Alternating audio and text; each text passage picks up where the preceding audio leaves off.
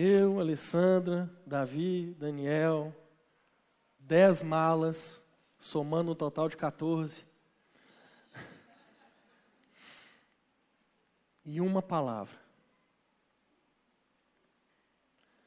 O que o Senhor colocou no meu coração para compartilhar com os irmãos hoje. Que nesses cinco anos, para cada ano o Senhor deu uma palavra, para caminhar de uma forma. E a primeira foi a palavra que nos trouxe para cá. Abra sua Bíblia comigo no livro de Amós, capítulo 9, no verso 11. Amós, capítulo 9, no verso 11.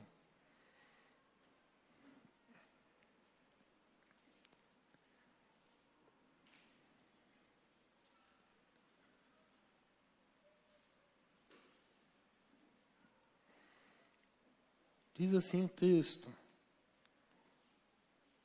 E para você que não achou seminário teológico carisma, inscrições abertas, irmão.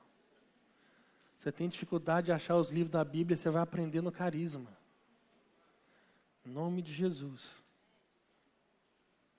Que tem hora, tem hora que a gente vai pregar uns textos na Bíblia que você fala assim, abre em Amós, a pessoa fala, ah, você está brincando. Não tem isso. Você está você tá brincando com a minha cara. Diz assim o texto: Naquele dia tornarei a levantar o tabernáculo caído de Davi, repararei as suas brechas, e tornarei a levantar as suas ruínas, e o edificarei como nos dias da antiguidade. Esse, essa foi a palavra que o Senhor deu para mim e para Alessandra, para nós virmos para cá. Porque quando nós tivemos o direcionamento da parte de Deus, a primeira coisa que nós falamos com o Senhor foi: Senhor, tá, o Senhor quer que a gente vá para lá. Então nos dê uma palavra para caminharmos em cima dela. E o Senhor trouxe ao nosso coração isso. O texto está falando que o Senhor ele tornaria a levantar o tabernáculo caído de Davi. Meu irmão, quando você vai olhar sobre o tabernáculo de Davi, a tenda de Davi, quando Davi recupera a arca da mão dos filisteus, ele leva a arca não para o tabernáculo de Moisés, mas leva ela para a cidade de Davi. Na cidade de Davi, ele tinha estabelecido uma tenda para que ele pudesse colocar a arca ali dentro. E quando ele coloca a arca ali dentro, Davi institui a adoração a Deus. O que Deus trouxe ao nosso coração é de que o tabernáculo de Davi no Rio Grande do Sul estava caído. O lugar de adoração aqui no Rio Grande do Sul estava em ruínas. E Deus queria reedificar a adoração. Deus queria restaurar o tabernáculo. Deus queria levantar de novo a tenda, reparar as ruínas. Deus queria trazer de volta eh, esse lugar de adoração única e exclusiva a Deus. Um lugar onde os homens não seriam adorados, mas Deus seria adorado um lugar onde os homens eles não seriam venerados, mas a presença de Deus, a glória de Deus, ela se manifestaria no meio da adoração do povo. No lugar onde a glória era só dele. Essa foi a primeira palavra. E nós caminhamos o primeiro ano nisso. Irmãos, e o primeiro ano ele foi desafiador foi desafiador, porque nós estávamos estabelecendo a igreja aqui em Porto Alegre, uma igreja que, como vocês viram, começou numa sala de hotel, nós estamos ali, né? A, gente não tinha carro, irmão, quando veio para cá. Então, para a gente ir para a igreja, o, o Anderson passava da nossa casa, a gente morava em Canoas e buscava a gente. Agora você imagina, ele tinha um Celta, duas portas. Com o vidro do passageiro preso com uma ventosa. Dentro desse Celta vinha para o hotel todo equipamento de som, que era uma caixa. O violão da Patrícia. Alguns microfones. Um pedestal. Uma mala, que era o Kids. Isso tudo num porta-mala do Celta. E aí o um milagre, irmão. Oito pessoas lá dentro.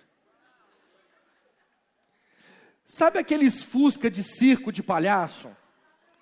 Parava na porta do hotel e saía. Não parava de sair gente. Esse foi o começo da igreja.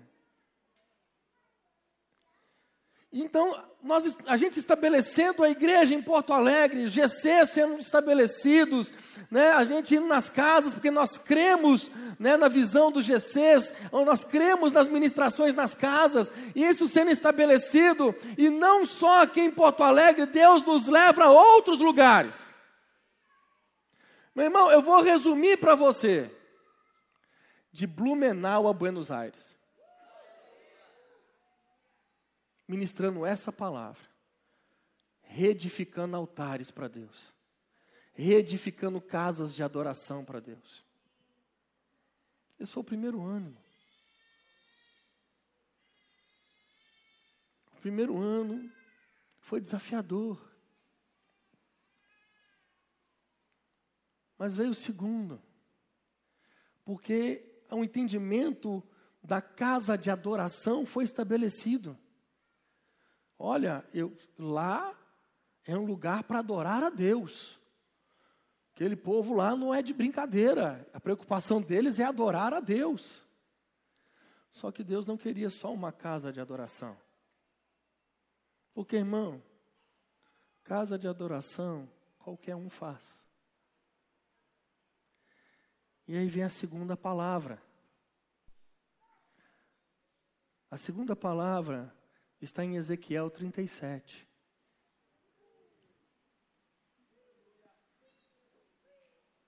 Verso 1.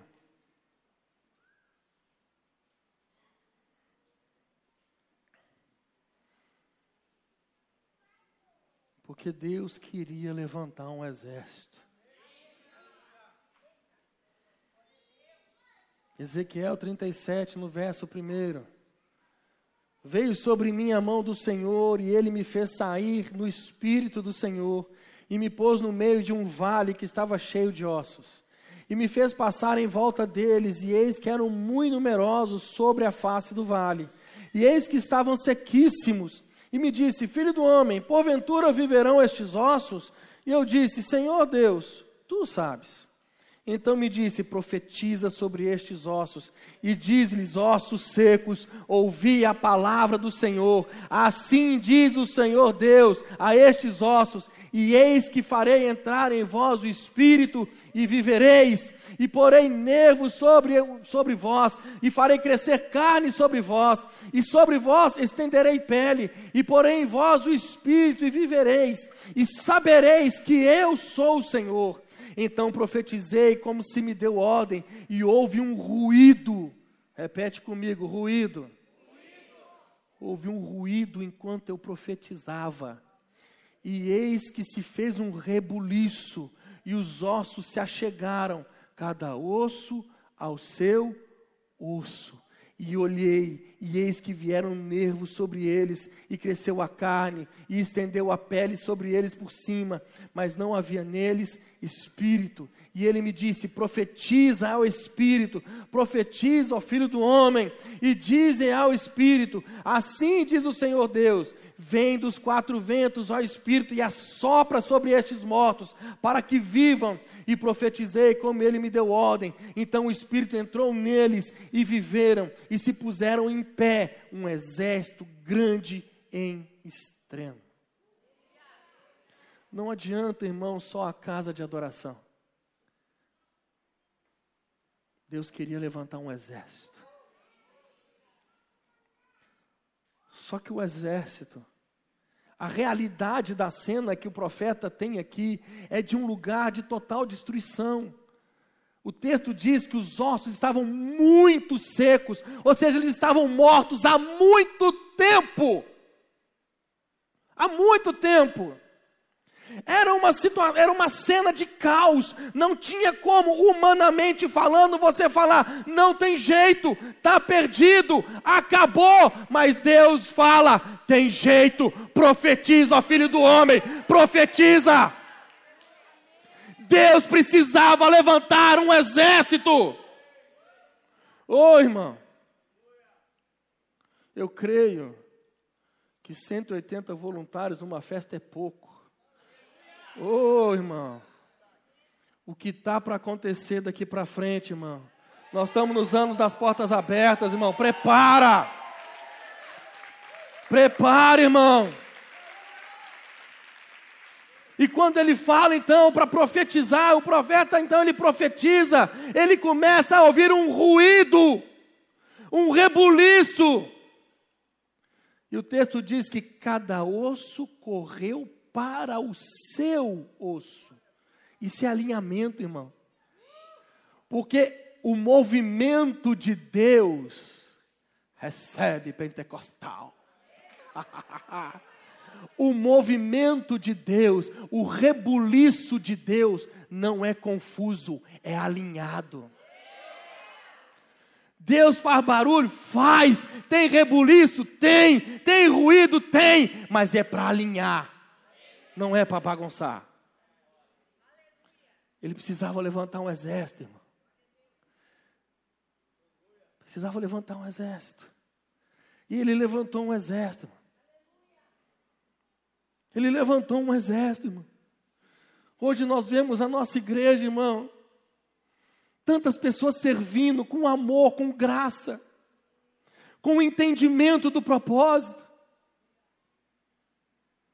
Pessoas que um dia chegaram aqui e estavam como esse vale de ossos secos, e foi profetizado sobre eles, e eles foram restaurados.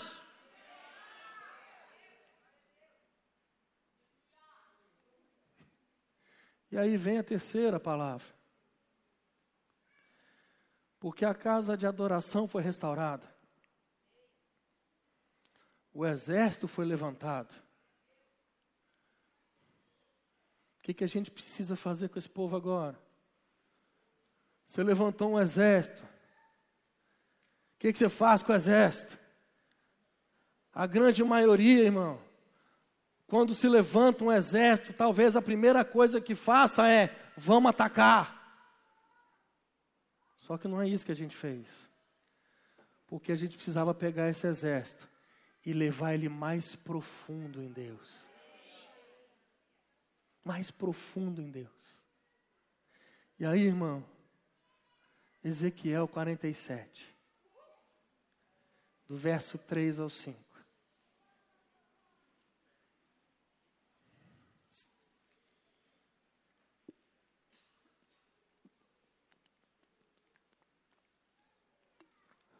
Ezequiel 47, verso 3. E saiu aquele homem para o oriente, tendo na mão um cordel de medir, e mediu mil côvados, e me fez passar pelas águas, águas que me davam pelos arteiros. E mediu mais mil côvados, e me fez passar pelas águas, águas que me davam pelos joelhos. E outra vez mediu mil, e me fez passar pelas águas que me davam pelos, ombros, pelos lombos. E mediu mais mil, e era um rio que eu não podia atravessar, porque as águas eram profundas, águas que se deviam passar a nado, rio pelo qual não se podia passar. Meu irmão, nós entramos num período de busca de Deus tão grande. Os, os, os mais velhos de casa, quem lembra das vigílias? Oh! De, de 11, da, de 11 da, da noite às 6 da manhã, mergulhados em Deus. Porque a gente precisava urgente ir mais profundo em Deus. Seminário Teológico Carisma, irmão, nós precisávamos ir mais profundos em Deus. Precisávamos mergulhar em Deus, entender Deus. Entender os planos e os projetos dele, para que quando nós fôssemos nos mover, a gente não, não se movesse de forma errada, mas com entendimento.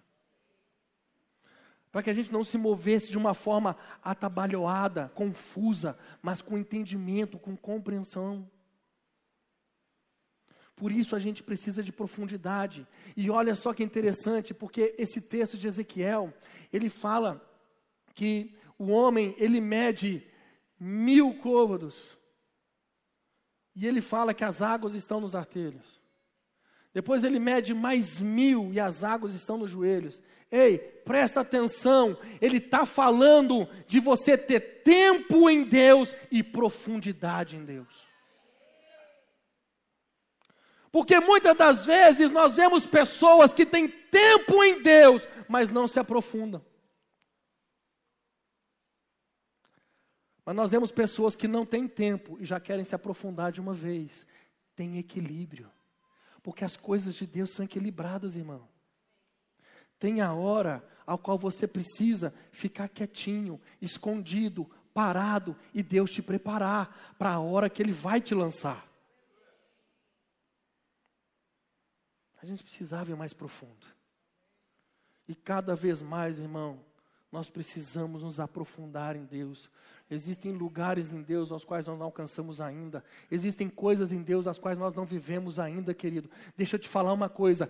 Eu creio, e os alunos do carisma sabem, a fé é minha, eu creio no que eu quiser.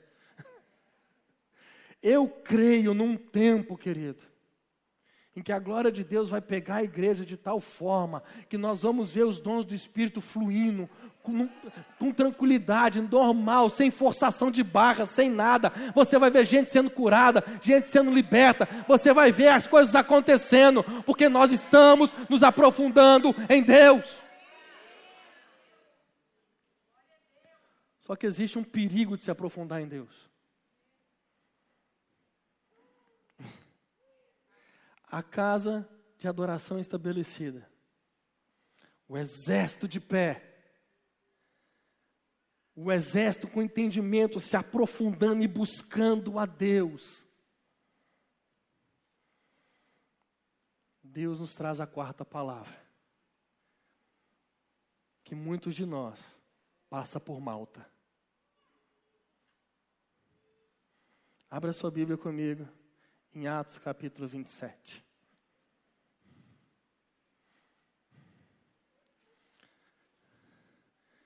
Falei de Malta, não saiu um glória a Deus. Um silêncio.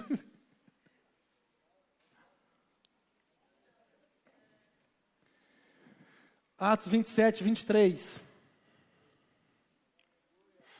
Porque esta mesma noite o anjo de Deus, de quem eu sou e a quem sirvo, esteve comigo, dizendo: Paulo, não temas, importa que sejas apresentado a César e eis que Deus te deu todos quanto navegam contigo. Portanto, o Senhor, o, ó senhores, de bom ânimo, porque creio em Deus que há de acontecer assim como a mim me foi dito. E contudo, é contudo necessário irmos dar numa ilha. Atos 28, verso 1. E havendo escapado então, souberam que a ilha se chamava Malta.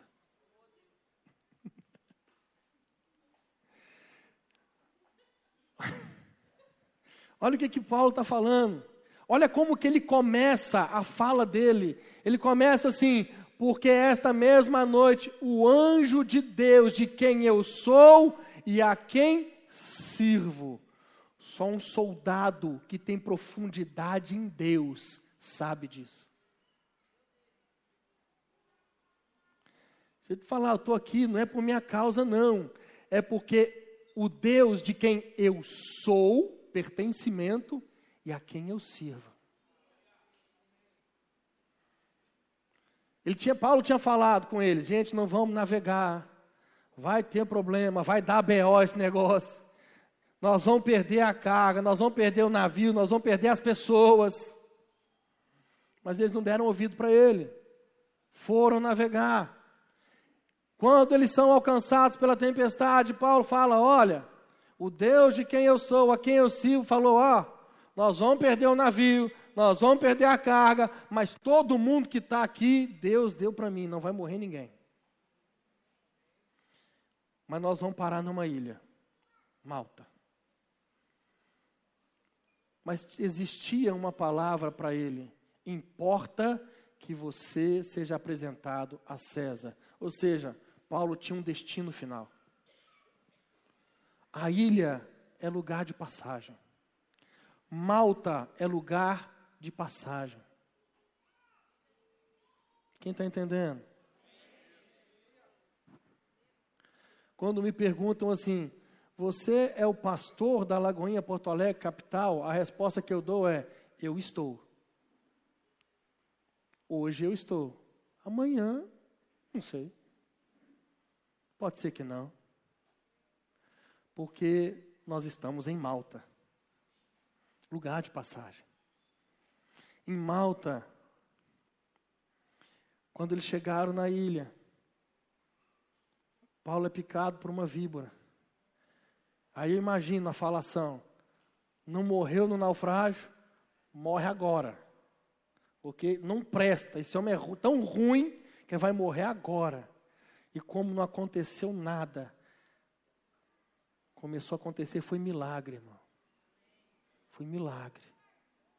Mas ali era lugar de passagem, não era o destino final dele. E deixa eu te contar uma coisa, irmão. Essa casa é lugar de passagem.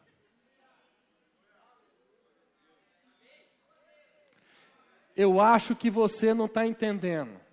Pessoal do diaconato, desliga a luz. Eu vou mostrar para vocês que aqui é lugar de passagem. Isso nos leva ao último tópico da mensagem. Tu, porém.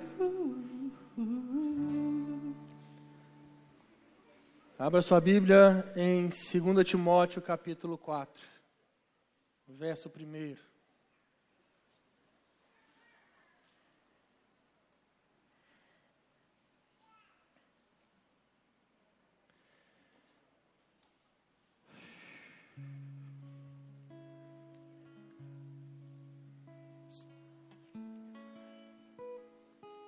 Segunda Timóteo, capítulo 4, verso 1.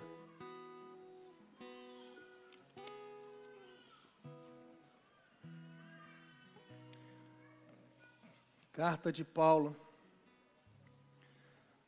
ao seu amado discípulo Timóteo. Conjuro-te, pois, diante de Deus e do Senhor Jesus Cristo, que há de julgar os vivos e os mortos na sua vinda e no seu reino, que pregues a palavra.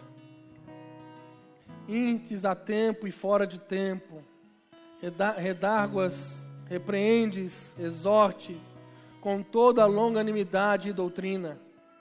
Porque virá tempo em que não suportarão a sã doutrina, mas tendo comichão nos ouvidos, amontoarão para si doutores conforme as suas próprias concupiscências, e desviarão os ouvidos da verdade, voltando às fábulas. Mas tu, se sóbrio em tudo, sofre as aflições, Faze a obra de um evangelista. Cumpre o teu ministério. Essa carta, essa mensagem que Paulo dá a Timóteo, ela tem um ar assim de tanta seriedade, que ele começa dizendo que ele fala na presença de Deus e de Cristo Jesus, que há de julgar vivos e mortos a orientação que ele dá ao seu discípulo amado Timóteo. Eu exorto solenemente, pregue a palavra. Essa, é com essa orientação que Paulo inicia suas últimas palavras.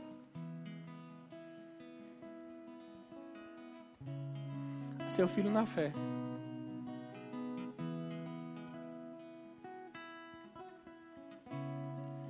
uma carta que possui um valor histórico sem precedentes.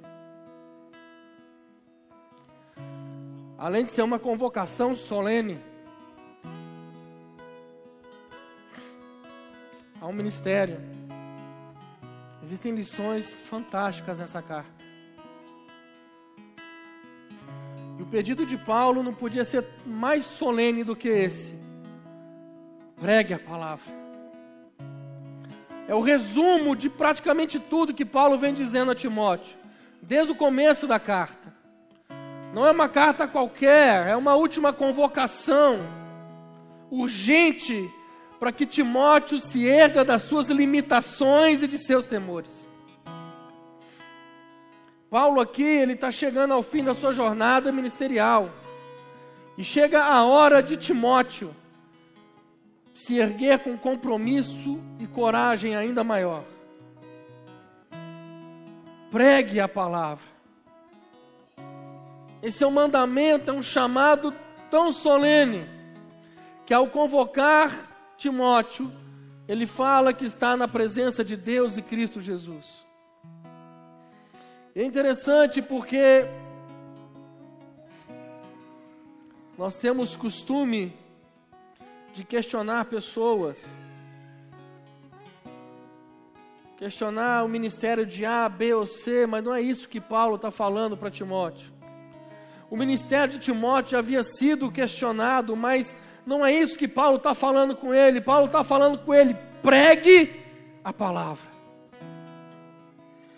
Timóteo já havia sido ridicularizado por seguir um pobre coitado como Paulo, sempre perseguido. Mas não é a hora de se envergonhar. Pregue a palavra. Alguns chegam a sugerir que a própria personalidade de Timóteo seria uma barreira, mas não é a hora de se esconder, é a hora de se expor. Chegou a hora de se expor. Pregue a palavra, esteja preparado a tempo, a fora de tempo, repreenda, corrija, exorte com toda a paciência e doutrina. Então Paulo começa a dizer, porque vai vir um tempo em que não vão suportar a sã doutrina. Pelo contrário, vão sentir coceira nos ouvidos, segundo seus próprios desejos, juntarão mestres para si mesmos, e eles recusarão dar ouvidos à verdade, voltando-se para os mitos.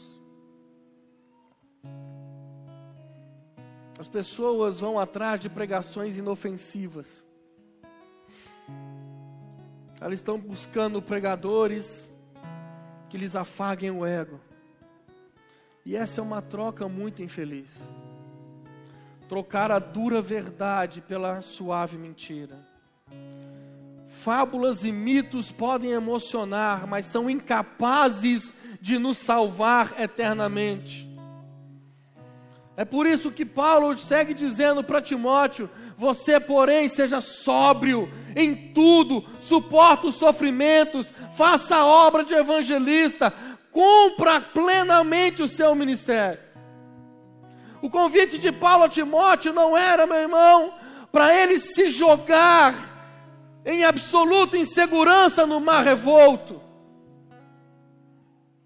O convite de Paulo era para que Timóteo subisse ao navio mais firme. Aliás, para que Timóteo subisse a rocha inabalável.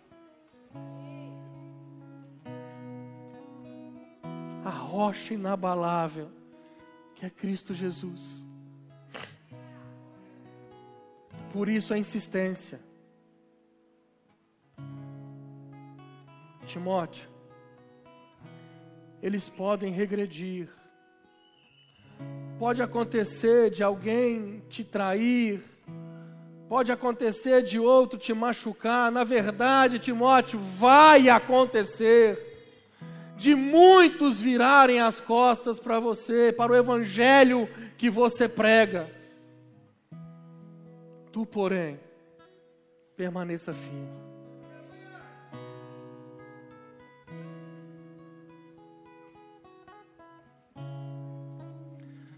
Anderson e Patrícia.